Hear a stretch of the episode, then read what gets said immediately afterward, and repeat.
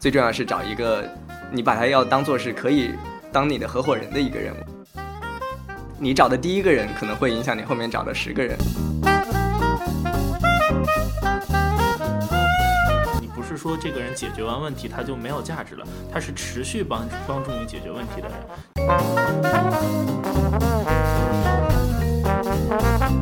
所以就说不要把 title 当做什么太重要的事情。我还是觉得，就比如说你对公司的价值永远体现在你最后拿到的 share 是多少，或者说你你整个经济收益是多少。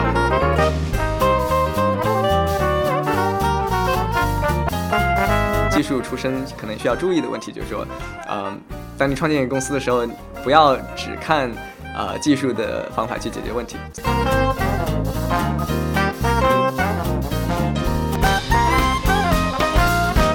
大家好，欢迎收听《最创业》，我是家住朝阳区的张先生。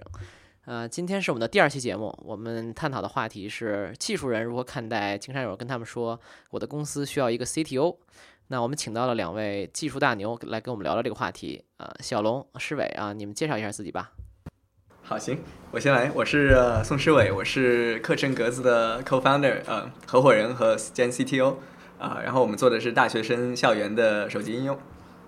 呃，大家好，我是沈小龙，然后我是墨轨迹的这个 co-founder 和 CTO，然后我们做的是一个这个室内定位的技术服务平台。OK，对，之后会把你们两两位这个公司的链接发到我们那个 podcast 最后啊，也算是广告啊。哎呀，呃，今天这个请二位来，两位都是那个技术背景，都是 CTO，然后，呃，其实我们今天探讨的一个话题，就是因为上期我们聊了一个创业 idea，你怎么去评论它，或者说你怎么去找到合适你的创业方向。那下一个问题就来了，就是全世界众所周知的这个就差一个程序员了，是吧？所以这是一个呃很普遍的问题。当然，其实我们今天还想讨论一点是说，从技术人的角度，你们怎么看待呃你作为一个技术背景的一个，不管是合伙人也好，还是一个员工也好，你们是怎么看待一个团队的？因为世界需要你们，显然，但是同时你们怎么来评断，或者说你们怎么来判断一些事情？那我们就从从第一个简单的话题开始，就是嗯、比如说我想做一个 app，我应该干嘛？你们谁能 简单的解释一下什么叫做个 app？呃，所以首先可能要看就是问问这个问题的人是什么背景吧。对，就是呃，可是我假设，比如说呃，这个这个想法是来自一个不不懂技术的人，他有一个 app 的想法。那呃，我觉得首先就是你在想 app 这个细节之前，你先想你是要做一个什么东西，就是就是就是你这个产品是什么？嗯就是 app 它不是一个产品，它只是一个呃到用户的渠道，所以你可能第一步就想清楚你的这个这个产品是为谁解决什么问题，这些都想清楚，然后最后可能你再开始想，就是说呃技术上面的解决方案是什么，然后也许呃是 app，也许是一个网页。呃，所以我觉得这是第一步。然后，然后当你确认了就是你做的这个产品是以 app 的形式展现的时候，当然就是我们可能这次的一个话题就是说怎么样找到一个技术的人，对对吧？刚才那个施伟的观点，其实我蛮赞同的，就是说，因为很多人可能聊说我要做个 app，说我要实现一个事情，其实在这个问题之前的一个问题，应该是说我到底是不是应该做一个 app？首先是做或者不做，因为其实不管是所谓的精英创业方法论，还是这个呃现在这个做事儿的方式的这各种趋势来讲，都是其实有很多方式来实现验证你的需求嘛。因为上期节目我们也谈到了这个验证需求，你可以是一个简单的网站，你可以是一个微信公众号，等等等等。那从假设了，现比如说现在我们说了啊，做 app 是我们采取的方式，那 app 意味着什么呢？app 一个 app 从前到后等等，它的一个分解起来，它是哪些东西呢？小龙，你谈谈。对，其实就是我稍微补充一下这个刚才这个问题，其实我觉得就是说，也定义特别清楚，是到底这个 app 的内容是什么。就是 app 也分很多种了，有一些是很 hardcore 的 app，它需要很重的这个后端的东西去帮它支撑整个用户的体验。对，你要解释一下什么叫后端，因为我们可能很多听众连这个概念都没有。对，就是说，其实整个这个 app 就像我们刚才就是这还是一个问题，就是说 app 其实主体来说，我们就分它是前端和后端两个部分。那前端主要就是说在你的手机上面呈现给用户的这个部分。对，就是比如说那个，你可以用嗯大众点评来举个例子啊，对就是大每个人都用过啊。是对，就说每个人都用过。那么，比如说大众点评，它整个呈现在手机界面里的这个，你安装的时候安装的那个安装包，那里面它包含什么呢？包含了这个界面的内容，然后包含了你的操作逻辑，包括了所有 UI 和和这个 UE 的这些内容。就是比如说我首页打开什么样子，然后对按钮在哪儿，点进去是吃还是喝还是团购，对对对。这些是所谓的前端是吧？对对对，就是说你在前端处理的这部分的逻辑，就是说这个 front end 嘛，就是说是其实在出现在前面的这个东西。嗯，对，那相对应后端就是说，其实是比如说你点了吃之后，到底吃里面包含什么内容？这其实是这个后台的数据库里面包含的这些条目，它去帮你 search，它可以帮你匹配，比如说用你的位置做匹配，用你的这个价格做匹配之类的，包括用你的关键字做匹配。对，这个这些搜索其实是在服务器端完成的。这个服务器这部分其实是我们定义为后端的一个东西。对，对，说到这儿，我觉得挺有意思意思一个现象，就是之前我接触一些所谓的这种 App 外包团队嘛，然后他们说经常有这种土豪，然后就找他们说我们想做一个微信，然后就说微信因为看起来大部分的功能就不说先不说朋友圈那些，从这个信息的交互来讲，就是它是对很多人，首先大家都用微信，所以很熟悉。然后其次呢，大家都觉得好像也没什么嘛，反正就是我发一条信息你收到，这个哪有什么复杂呀，对吧？但是从你一个 CTO 的感那个这个视角来说，能不能给大家大概普及一下？比如说，即使是微信这么简单的一款产品，它这个东西背后要有什么东西来支撑？对，就我先简单说这个有问题地方，市委再补充啊。就是说，其实这个故事就往回说起来，就是说这个当年其实和腾讯一起做 QQ 的时候，QICQ 这个时候，这个 ICQ 的这套协议里面有很多人都在做这个 IM。那最后其实只有腾讯活下来了。它活下来的一开始的唯一原因，其实我猜不是因为他说产品上有多大的创新，它其实就是支撑这个服务做得更好。就像我们体验上面来说，就是你发一条信息，对方多长时间能看到？对方回复一条信息之后，这个你多快能看到？同时，这个你们两个互相这个打字的时候，呃，有可能就说在聊天的时候，两个人会交互的对话，这两这个文字的顺序是什么排列的方式？这些都其实是很复杂的一些这个后台的逻辑。就说即时通信，它最重要的一件事情就是即时。然后这个时候，网络会有自己的问题，网络会有延迟，会有带宽的问题，然后会有所有的这些扰动在里面，而你要把这些都扰动都处理好，才能处理这个问题。那么 微信也一样嘛，就是说用户量一大之后，你的后台，sorry，你的后台去 handle 整个这个这么多用户同时发起的这种即时性的请求的时候，它就会有一个非常。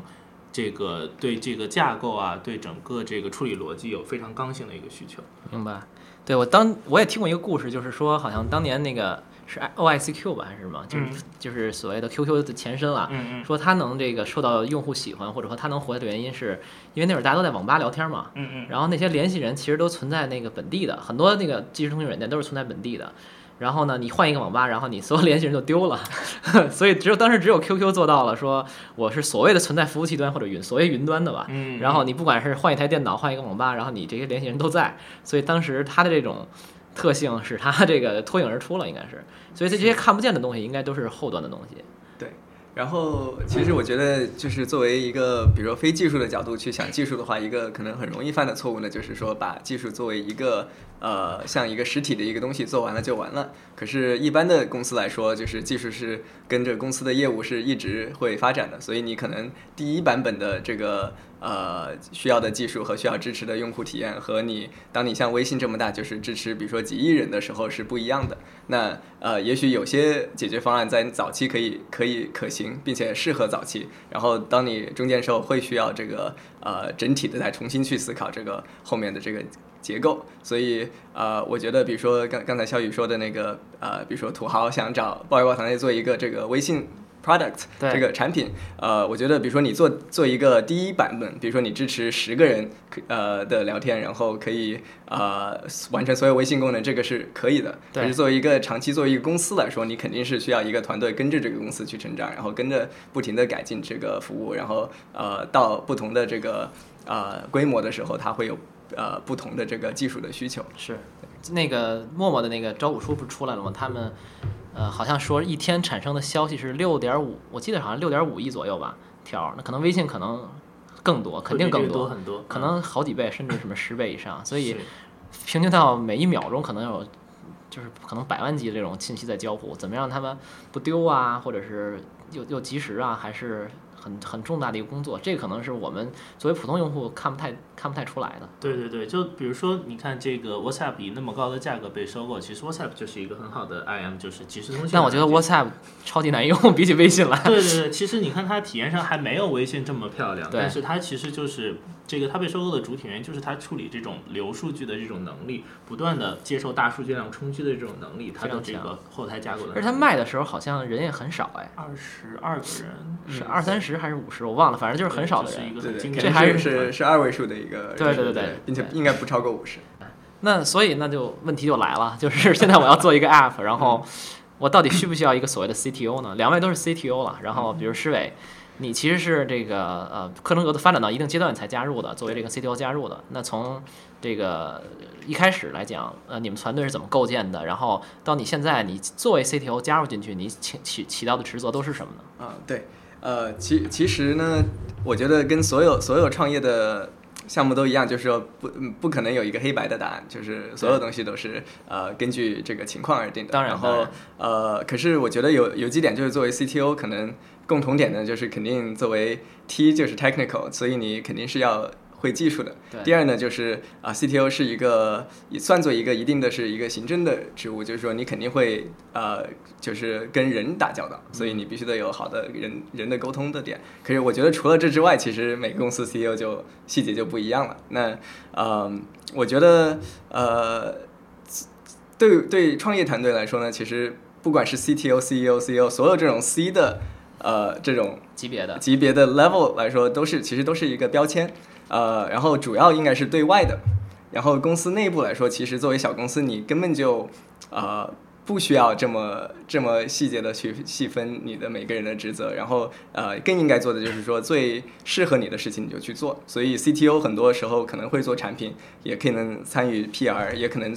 呃招聘这些东西可能都都是的。比如说，作为我们来说，比如课程格子来说的话，呃，就是呃，李天放，我们的 CEO 和我背景是非常相似的。我们之前在美国是同事，我们都是呃学计算机出身，所以呃早期来说，公司没有一个呃 CTO 这个 title。可是其实天放他做的可能更多的工作是呃对内的，作为像 CTO 的一个角色。那我来了之后呢，其实就是一定程度上，我们两个就现在是分担这个产品和技术的呃职务，然后呃稍微的区别就是说，他可能现在更多的时间可以去做一些对外的事情，然后我可以帮他再再把对内的事情可以看得更更多一些。可是我们在内部不会因为我们的这个 label 这个标签去就是说细化，就是说什么界限是不能跨越的。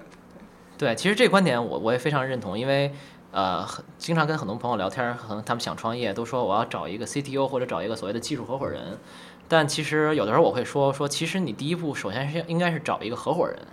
然后才是说这个合伙人是懂技术，恰恰可能恰他恰好懂技术，或者是他哪怕他不懂技术，有的时候只是因为能力走在一起，就两个人可能你懂，比如说商务，我懂技术，咱们俩就一起做个事儿。这种团队其实包括美国的那个一些孵化器也在统计，就是这种。呃，临时拼凑的所谓的能力看起来能力互补的那种团队，最后分崩离析的，比起那种可能咱俩背景很相似，但彼彼此有一些好可能以前的同学呀，或者是彼此很认可呀，关系很好，这种创业反而更不容易成功。这这个我觉得应该小龙蛮有经验的，因为你做魔鬼记应该有接近两年，对，差不多一年半。对，两一从一开始你就是呃以这种所谓的技术负责人的这种角度杀进去，但是我想可能前三个月甚至前很长时间都是大家就是草创初期谁什么都干这种状态，对对对。但现在你们可能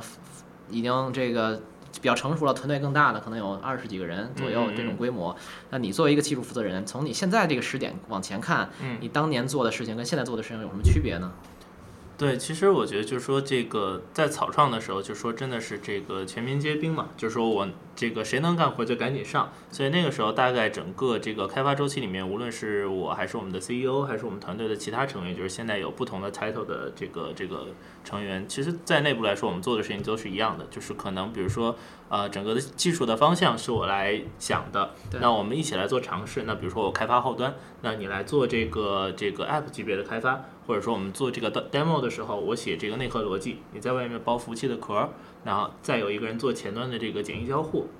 就是这样的一个逻辑，就是说所有团队里面的人都在配合去做，然后我们在里面挑这个每个人最最擅长或者起码你现在能做到的事情，尽快把东西验证出来。我们大概这样一个周期持续了六到七个月的时间，就说其实还是蛮长的，因为我们这个技术是一个很核心的一个部分，对，所以我们摸索了很久。那现在再看的话，其实我做的事情基本上那个时候我是可能一天十二个小时到十三个小时在写代码。然后再调 bug，再再真正的做这个这个 really 的这个 labor，就是我们做这个 heavy lifting，对 heavy lifting 的事情。他们对于一些东西的理解，可能因为做这个东西的时间不如我长，但是真正我现在说这个 really coding 的东西，我可能一个星期大概两天左右的时间会在 coding，其他大部分解放了。对，就是对，就是每天脑子不断的在转，但是手是闲下来了。对，然后但是就是说这个是不得不发生的一个转变。虽然就是说我觉得这个。热爱 coding 是每一个这个最一开始学学计算机或者说一个 coder 他的本能，就是说我特别喜欢创造东西，而 code 是我创造东西的工具方式。而现在其实我觉得，就说这个思路的转变就在于说我创造东西的方式不再是说我真的把它做出来，而是说我让让我的这个能力可以很好的去这个 leverage 到很多的团队里面，辐射到其他人的对，然后让他们可以通过这个起码我的帮助。更快速的、更有效的把东西开发，感觉是劳工到资本家的转变。对，对呀，嗯，终于升级了。对，升级了，升级了。对，这个其实也是好话题，一会儿我们可以聊一下，就是从技术人的角度，他的职业生涯应该怎么走。不过在问这个之前，就还其实还比较现实的问题，就是我现在想做一个 app 了，那我 应该召集什么样的人？或者说，比如说最低配置，我可以。因为他们都说啊，全站工程师嘛，后端到前端什么 UI 交互我都包了，是最好的。其实很多时候，一个 CEO 不是一个创始人，可能都期待着有这么一个人，对吧？往那一扔，然后我就 不管了，然后你东叭，第二天东西当然不不可能第二天了，就是东西就出来了。呃，但是从实际经验来讲，呃，比如小龙，你觉得一个创业团队想做一个，比如说大概的想做一个 App 什么之类，它的最低配配置可以是什么样子的？对，就是这个其实特别好玩，因为就是在我做这个创业公司的过程中，其实认识了不断认识朋友嘛，也有很多人就是说这个来问我，你愿不愿意来我这边做 CTO？然后因为我们要做一个 App，对，那么这个其实就像我一开始说，就是内容是基础，就是我们聊下来很多地方，就是我们现在都在讲 Lean Startup 嘛。那其实很多业务，比如说他想做一个很重线下的，比如说他就想做这个线下的，比如说车，嗯，他这是一个很重线下运营的东西，但他总认为我需要一个后台的大数据的分析，需要有一个交通的这个管控的这样一个东西。但是我觉得他遇到这个问题需要大概半年到一年的时间，在这个之间，他起码要在线下把这个逻辑跑通，他甚至都不需要一个 app，他需要的是一个 team 去把这个模式跑出来。那这个时候，其实我就说我没有必要去参与到你的团队里面去，你不需要我，因为现在没有任何技术的部分是是我能够帮到你的，你也不需要那么重的技术的部分。那那还有一些团队，比如说他们就是这个 build up app，他们里面可能说我需要一个，他们这个因为就说到 app，现在有很多现成的开源的工具啊，都可以帮助我们快速的搭建一个 app，尤其是你的功能不复杂的时候，它前端后端都能都能满足掉。对这点，呃，你可以多解释一点，因为这点可能是。呃，很多人概念里没有的，就是比如说十五年前，我们可能。想做一个创业公司，可能要自己写很多东西，建服务器，乱七八糟。其实我也不不懂了。然后，但是现在可能，包括我自己在创业的时候，也会遇到，哎，这个东西可以接这家来用，然后这个服务可以接那家来用。最后可能是我是一个集成者。是是是。然后我只需要关心我最核心的部分就好了。对，因为就是其实现在就是说服务这个东西越来越模块化，每一个模块其实在里面都有商业的机会，所以大家都在做。就比如说服务器后端，就是我们定义叫 bus 服务，就是 backend。这个这个 service，那这种服务其实国内有很多家都已经在在提供服务，而且在这个轻量的时候，就是你早期没有什么用户的时候是免费的，对，然后还有承诺永永久免费的，对，就是之类的这些。然后这个前端的东西呢，就是这样的话，后端的部分基本上就被满足了，它只是你很简单的调用这个 SDK 和 API 的接口，就是一些呃，你可能是之前十万行的代码，现在是一行代码调用去完成的事情。那前端同样的，就是说很多东西它的。呃，完成也有很很模块化的东西。首先就是我们以网站来类比了，现在网站都有模板，对吧？我要做一个电商网站，我去 EC Shop 下一个电商模板，OK，这个十五分钟之后我的网站就上线了，对吧？如果之前其他备案都做好的话，对，然后再包括这个这个，就是现在 App 的开发，你你愿意用 H 五去内嵌，还是你用 Android，还是用 iOS？它都有很多很成型的这种开源模块，或者说收费的模块，像什么 AppCan 啊之类的，就这些，它可以很快的帮助你搭建这些东西。我之前就是有一些小的 idea，有有些朋友推荐我一些小的这种插件类似的东西，它可能说五分钟帮你实现一个很漂亮的 H5 的这个网页浏览页面，可以实现你的 social、你的 login、你的用户管理和你一点点小的喜好的这种。这种这种推荐啊之类的，然后大概十分钟，然后效果很漂亮，然后这个就是你就可以把很多你觉得很酷炫的功能已经做出来了。这个时候其实，就我觉得现在开发一个 app，如果你的功能是一个很基础的功能，你只是有一个很好的模式或者说想法点，就是你愿意小而美的话，其实是一个很快速的。你只要有一个会写代码的人，很快速的就可以把这个东西快相对轻量的搭建起来。明白，所以其实就是已经有很多现成的工具在等着你用了。对对对，就可能对于技术背景的创始人来讲，他可能随时就可以调用起来，然后可能非技术背景，可能甚至找朋友帮个忙，或者是自己去 recruit，呃，找一个这个愿意跟你一起做的人，可能两三个人就能把这个东西搭起来。当然，就像刚才世伟说的，就是往后不管是这个东西随着去发展，或者随着去调整，你肯定要建你的团队，啊。但是至少一开始验证这个模式的时候，你可以很轻的把它做起来。对，是一个成长性的问题。对。那那下面的问题就是，其实很很自然而然的就到了这个，那我如何找这样的人去呢？或者说，作为这个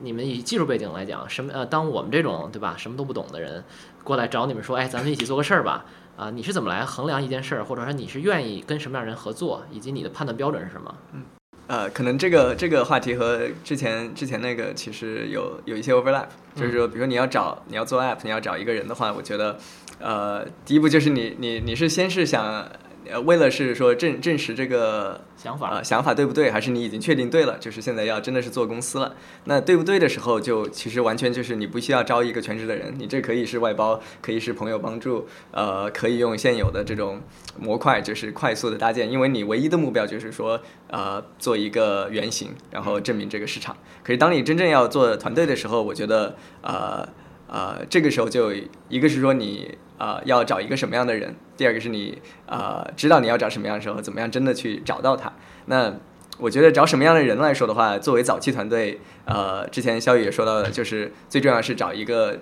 你把他要当做是可以。当你的合伙人的一个人，我觉得是比较重要的，因为呃，早期你你有的这些资源啊什么的，你呃你的钱肯定不够跟百度和腾讯这种大公司去竞争，所以别人为什么要跟你？那原因之一就应该是说。这个应该也是他的一个事业的满足的一个需求，这就是作为创业公司和大公司的区别，就是说你除了金钱之外，你可以用就是事业的成就，你做的事情的这个有意义和这个呃这个对未来的这个幻想的空间是一个很吸引人的区别，所以你必须得用这种方法去吸引而吸引人，然后这样的人呢，都是理论上是可以是当你的 partner，至少是初初创团队的这个这个人，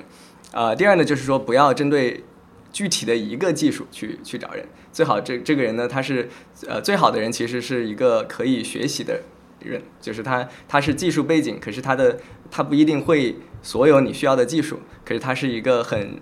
呃乐于尝试、乐于去学习新技术的人，因为他应该是足够具备这个呃随着公司成长而成长的这个这个人。呃，另外作为一个就是 bonus，就是加分的东西呢，就是说他最好是有一个好的这个人际关系和人脉，因为你找的第一个人可能会影响你后面找的十个人，然后你呃你或者是以后的公司所有技术团队都会一定程度上被你早期的几个人去影响。那这些人如果他们呃自己除了技术之外，他也有很好的人际关系，他会让你后续招人会容易很多。所以啊，这些可能就概括就是你可能要找什么样的人。那怎么样去打动这样的一个人呢？呃，我觉得首先就是说，呃呃，不懂技术的第一步应该是了解技术的人，呃，至少就是有了解足够技术去跟他们在同一个 level 说话。因为有的时候可能两个人的视觉观是完全不同的角度去看东西的。所以你如果用一些标签，呃，或者过之前比如说过，就是简化一个东西，就说哦，这个技术就是一个产品本身，然后做完了就完了。就像这样子的话，很容易让技术的人去呃产生一个抵触的心理。所以你可能第一步是说，呃，足够了解到可以，你不用了解细节，可是你至少知道就是呃技术的人是怎么样去想问题的。所以先是科普自己。呃，不要直接想着就是说我什么都不用做，找到你了，你就帮我解决所有问题了。呃，然后第二呢，就是说你要呃，因为是合伙人，你要卖呃，不光是你的这个呃公司，你还有你的个人魅力，就是让让大家觉得是他很想跟你合作。就不不只是你需要他，你要让他觉得他也需要你，因为跟你在一起，你们两个可以一加一大于二。对，呃，然后呃，最后呢，可能就是一些细节上的东西，就是说，呃，你要站在他角度看看，比如说他也许加入你需要放弃一些事，就是他现有的事情什么的，就是呃，在就是给他一个合理的这个 offer。然后呃，包括就是金钱、期权什么东西，这个可能是呃第就是就算作细节了。就是如果前两关你都可以过的话，最后就是这一关啊。所以我觉得呃，招技术的人和招其他任何其他的职位其实都很相似，就是说呃，就是说至少别人要相信你这个东西。对。但是从这个技术人员的角度，你觉得呃，你加入一个团队之后啊，会不会有一些顾虑？比如说。你自己的角色可能一开始是非常重要的，然后到后面你可能会被不能说边缘化，但至少可能一开始你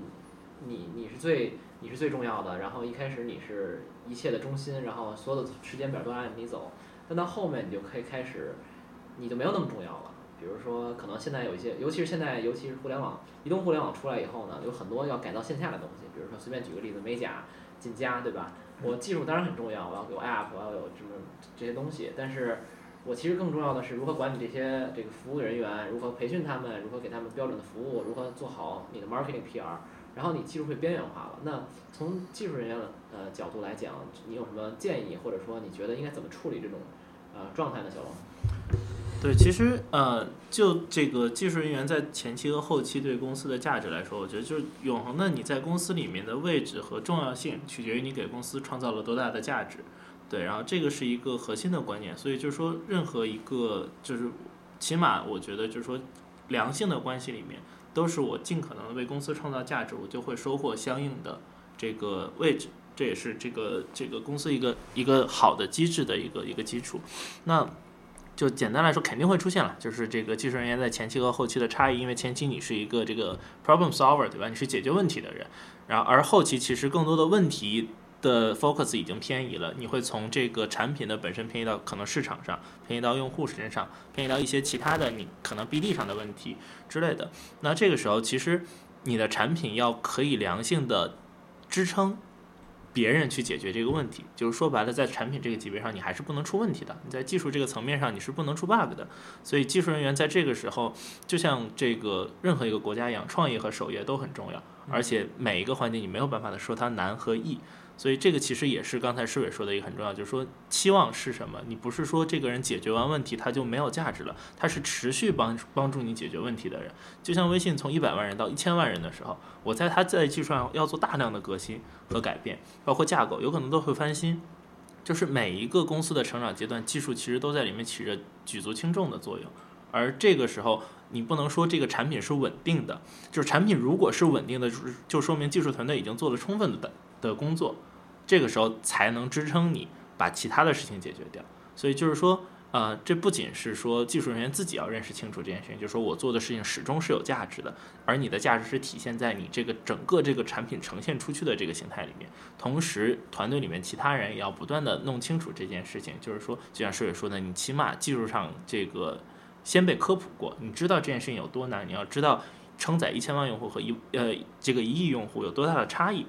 这件事情之后，你再去评价你的技术团队在后期的作用，对，是这样。就是这个问题其实很是很重要的一个问题。然后我觉得这个问题不是只是技术呃人本身去想的一个问题，这是整个公司文化的问题。就是当你的所有的呃员工都如果是担心自己前途，就是也许甚至是他做的越好，他越怕。最后，他这个东西被机器给代替了。比如说，他系统做完了，然后你就不没有没有，比如服务器的问题了，但他做服务器就没有工作了。呃，我觉得这个这个是一个呃，就是这就这个暴露了就是公司的文化问题。如果一个好的公司，特别从 CEO 到最下面的所有人，应该都去想的就是说每个人的成长是怎么样，然后每个人应该都是心里想的应该是说我有做不完的事情去做，而不是说我做完了就不知道要做什么了啊、所以呃，像这个问题，我觉得就是各大 CEO 其实也应该去想这个问题。然后第二个呢，就是呃招人，是这也是招什么样的人。让你招一个人，他只会做一件事情，那确实很大的风险是，当你不需要这件事的时候，他会他会就是没有工作。可是呃，我们早期来说，应该招的人是不是只是做一件事情，而是他还有学习能力，然后有这个呃兴趣去做，就是跟着公司一起成长的。然后公司给他成长机会，也是吸引他的一个很大的一点，这是一个互相的吸引。然后这种人的话，一般来说的话，他应该理理论上，如果是达到了这个目标，他是不会有这个问题的。就是他他总会有学得到新的东西，然后你也会给他机会去学新的东西。嗯，然后呃，最后就是说，嗯，有的时候也许。你慢慢的被代替是一个公司成熟的好好事情。就比如说，包括现在课程格子三十多个人，然后我们呃工程师占了一一半以上。那在这个情况下，其实我天放我们其实都懂得每一个细节的。呃，都都可能没有直接参与的这个技术人员懂得多，所以其实一定程度上，我们现在已经做不到，就是说所有的东西我们自己去做了。可是这其实是一个挺有成就感的感觉，就是说，呃，当当你这个系统呃和已经大到就是一定程度，然后当你的人已经能力达到一定程度，就是可以代替你的时候，我觉得这是一件好事。然后这也是为什么呃。这个期权的这种呃架构，就是可以让老一点的员工，他们可以慢慢的就是享受他早期的付出，然后呃，然后可能呃，比如说在在美国，就是其实很多做一个比比喻，就是很多很多公司呃早期员工慢慢的就会呃变成一个就是呃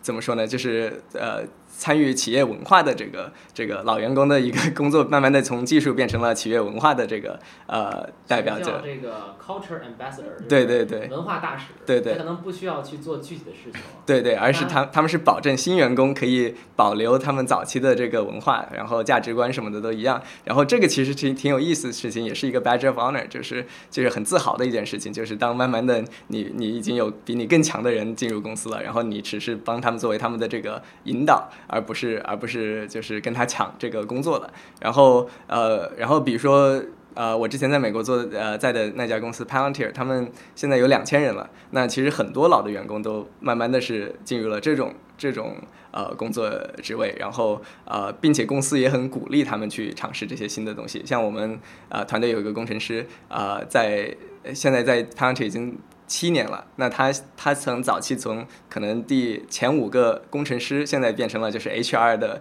那个呃一个 lead，就是直接就是负责文化和招聘什么的，这个是他的一个转型，这个不算做升级或者降级，就是只不过就是说现在来说，这个对他是更感兴趣，也更需要他的。做这个事情。对对对，所以就是给他一个这样的东西，然后呃，然后还是会过得很开心。对。那说了半天这个非技术背景的这个创始人，那。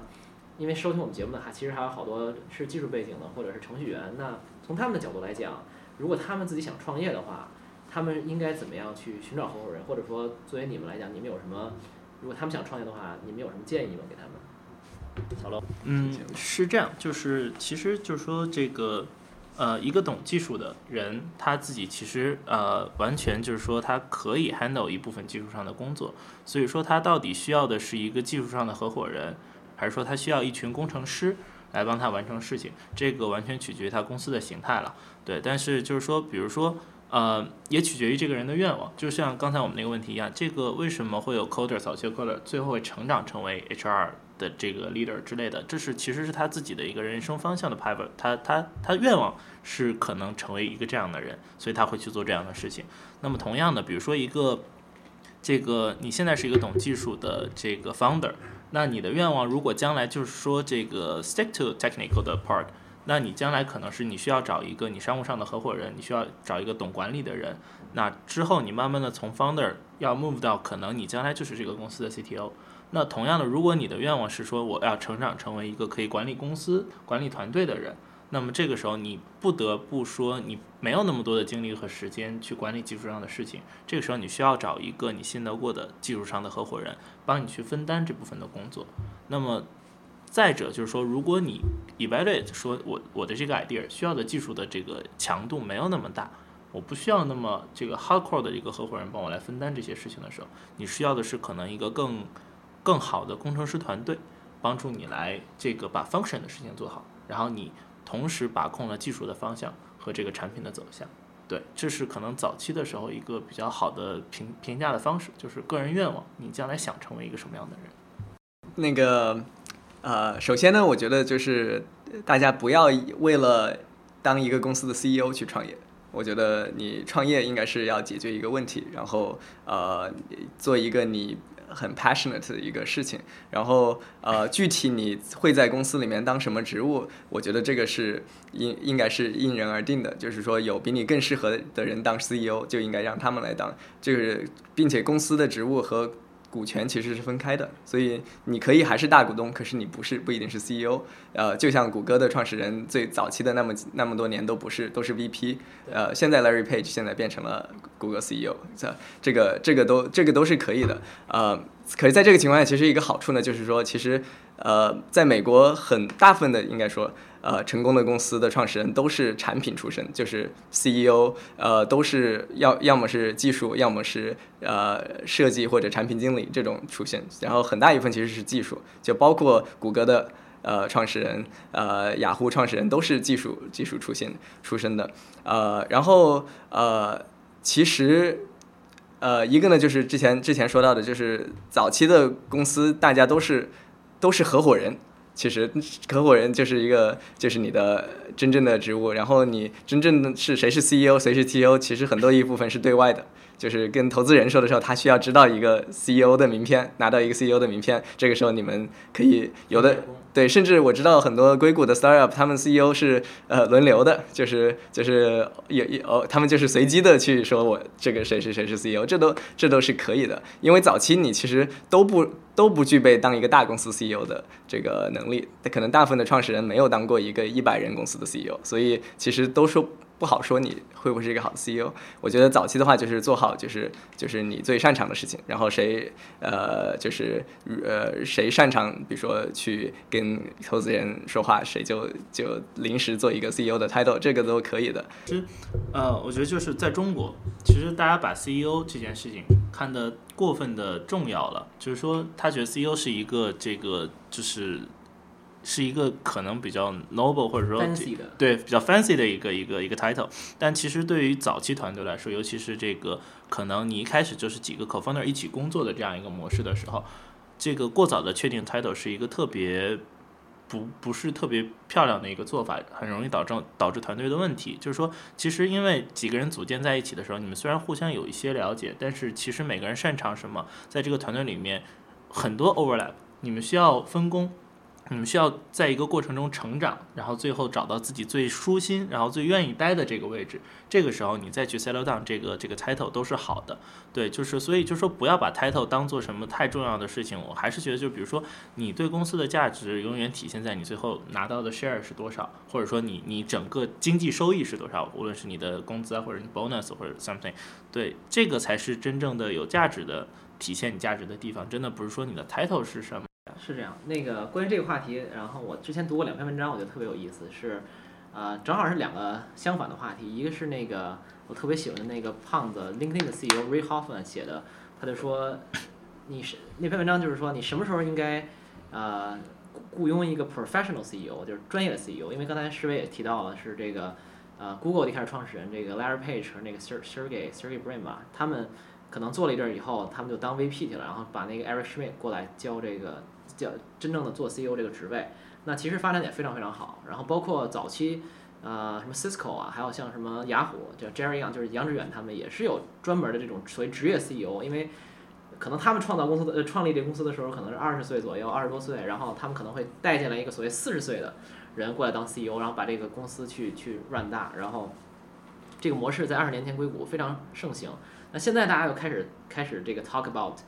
把这个 bring back the technical founder，就是要把这个呃技术技术的这个创始人带回来。那包括 Larry Page 也回来了，然后像 Mark Zuckerberg 就是 Facebook 的 CEO 也一直在这个这个职位上坐着。然后呃，大家就说，哎，什么时候我们应该把这种这种等他们成长好了，技术合伙人，呃，技术创始人这个成长好了，再把他们带回来。所以这两篇文章我会这个附在这期的 podcast 最后。但是就像刚才那个小龙说的，就是对 CEO 这个 title 对这个名号其实不用那么在意。其实呃，具体你做什么，或者你是不是这个东西呃的的 leader 等等等等，很多情况下是没有那么重要的。甚至我我还有朋友就是他说人生他现在正自己在创业，然后。正在当所谓的 CEO，然后是个女生，然后她天天跟我说，我的梦想就是当一个 co-founder，辅佐别人。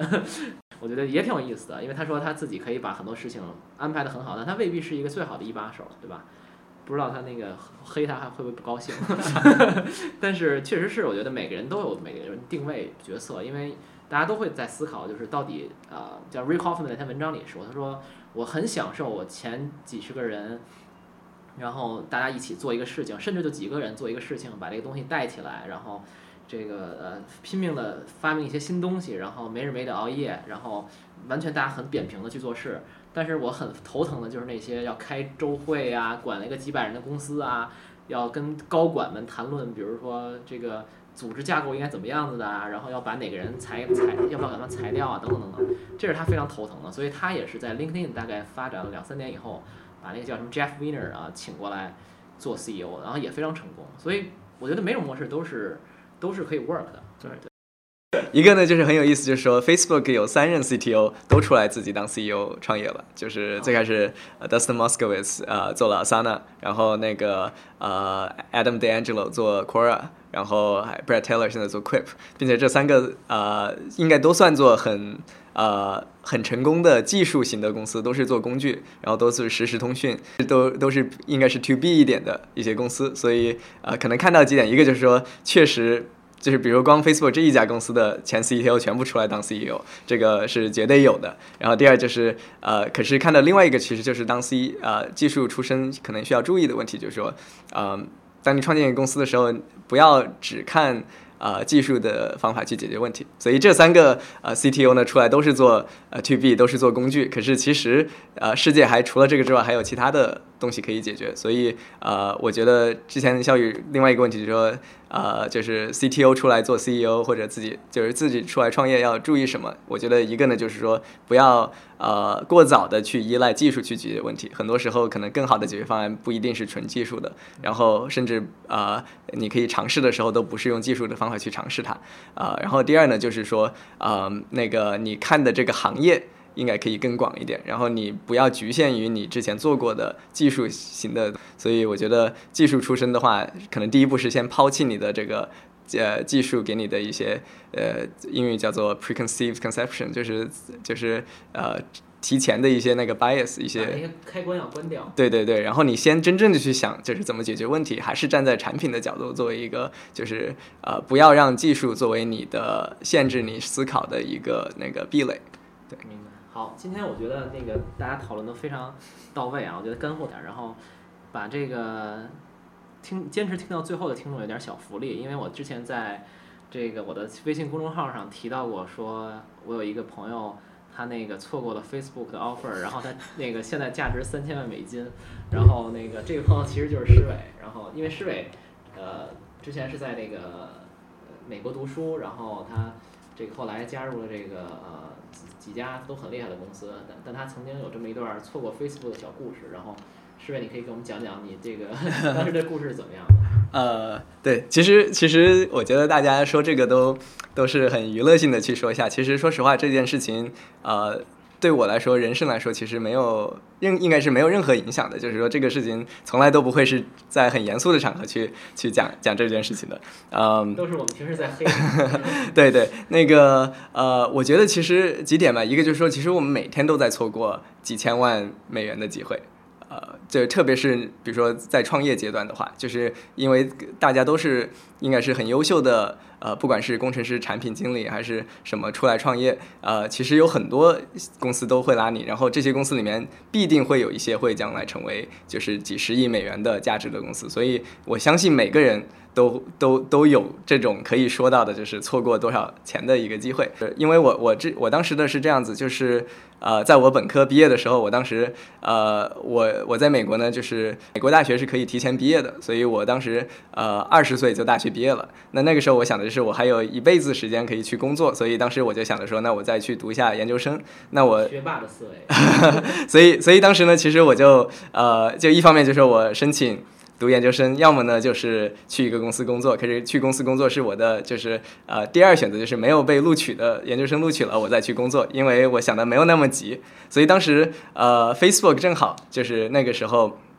呃在硅谷开始就是比较比较有声望了，可能当时不到两百人的员工，呃可是当那个时候对我来说已经是一个很大的公司了，然后当时我选择公司的这个呃可能也是不不够成熟吧，所以呃我当时觉得就是说。呃，肯定是技术要要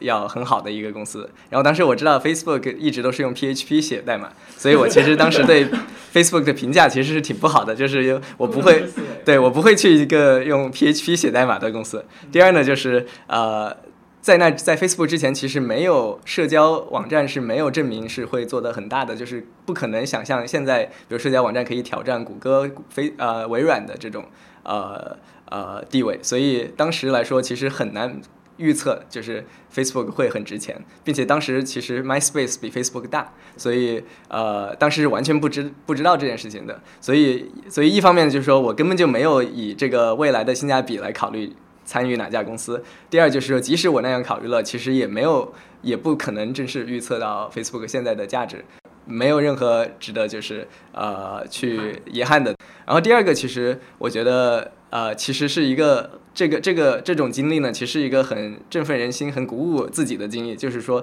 呃，除了 Facebook 之外，其实我呃我身边的呃公司在，比如说我当时在 Palo Alto 工作的时候，我身边就是 Pinterest、Stripe。这些现在的十几亿美元公司都办公室都离我们可能就是几条街的距离，然后我都见过他们的创始人，然后都是在他们三四个人的时候我就接触过他们，所以假设我加入任何一家公司，也许都是一个很大机会。可是这个的好处就是说，其实成功就在你身边，所以每年都有那么多公司成功，然后你每年都会遇到就是几年之后的这种明星级别的呃公司的 CEO。对对，最后就说明千万不能歧视任何一门编程语言，PHP 也是一个好语言。